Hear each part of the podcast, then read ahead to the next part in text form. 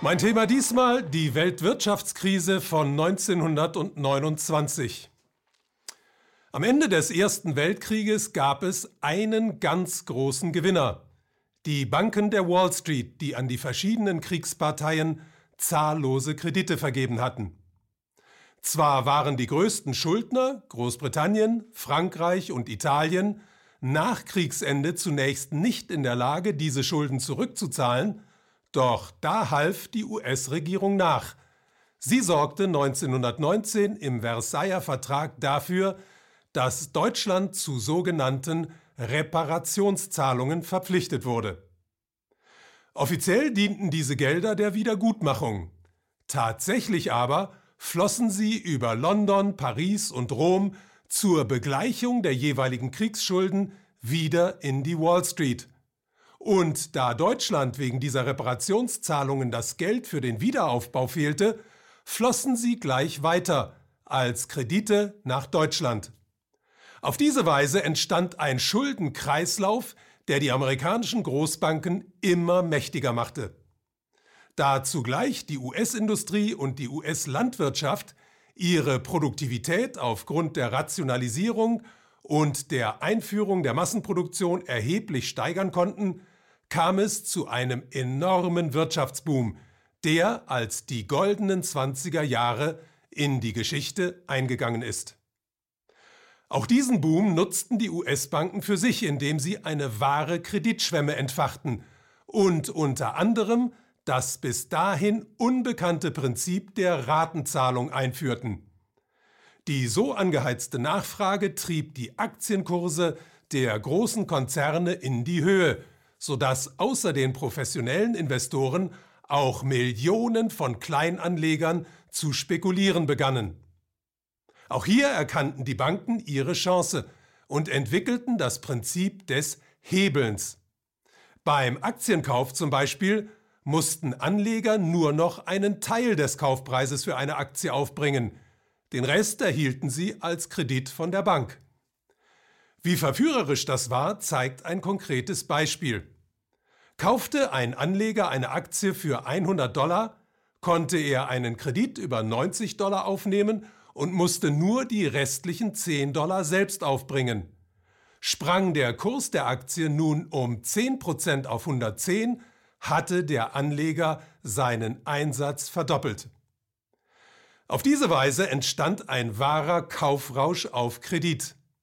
Aber der hielt nicht ewig an, und sobald der Kreislauf ins Stocken geriet, die ersten Verluste gemacht und die ersten Kredite zurückgefordert wurden, begann das künstlich aufgeblähte Kreditgebäude in sich zusammenzufallen. Entscheidend war dann das Eingreifen der US-Zentralbank Federal Reserve.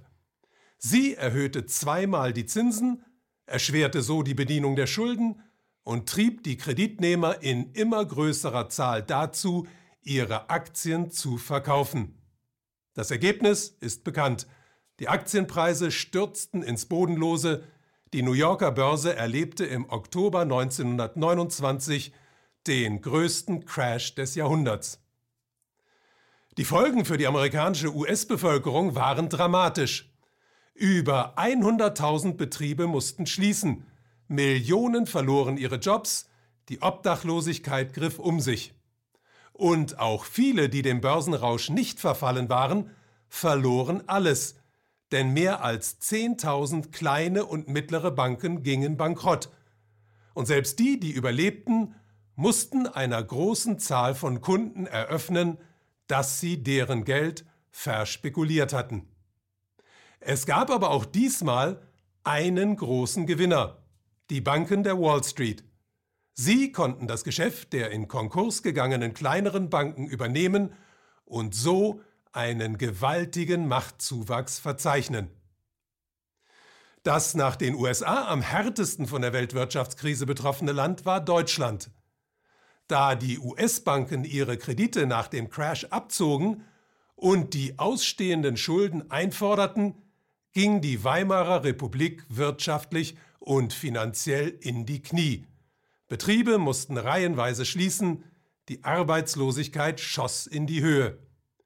Die Politik reagierte mit eisenharten Sparmaßnahmen, die man heute als Austeritätspolitik bezeichnen würde.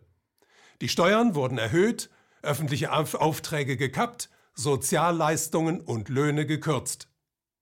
Die Folge war eine Massenverelendung, die es den Nationalsozialisten ermöglichte, an die Macht zu kommen und ihre Herrschaft zu etablieren.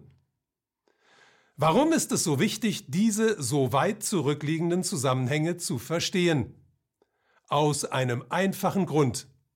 In unserer Zeit werden noch mehr Kredite vergeben als damals und es wird in weitaus größerem Maße als in den 20er Jahren spekuliert. Das heißt, die Risiken, unter denen wir leben, sind wesentlich höher als am Ende der Weimarer Republik. Es gibt allerdings zwischen damals und heute einen gravierenden Unterschied. Wenn das gegenwärtige Kartenhaus in sich zusammenfällt, kann niemand sagen, die Geschichte hätte uns nicht gewarnt. Die Zeit ist reif für ein demokratisches Geldsystem.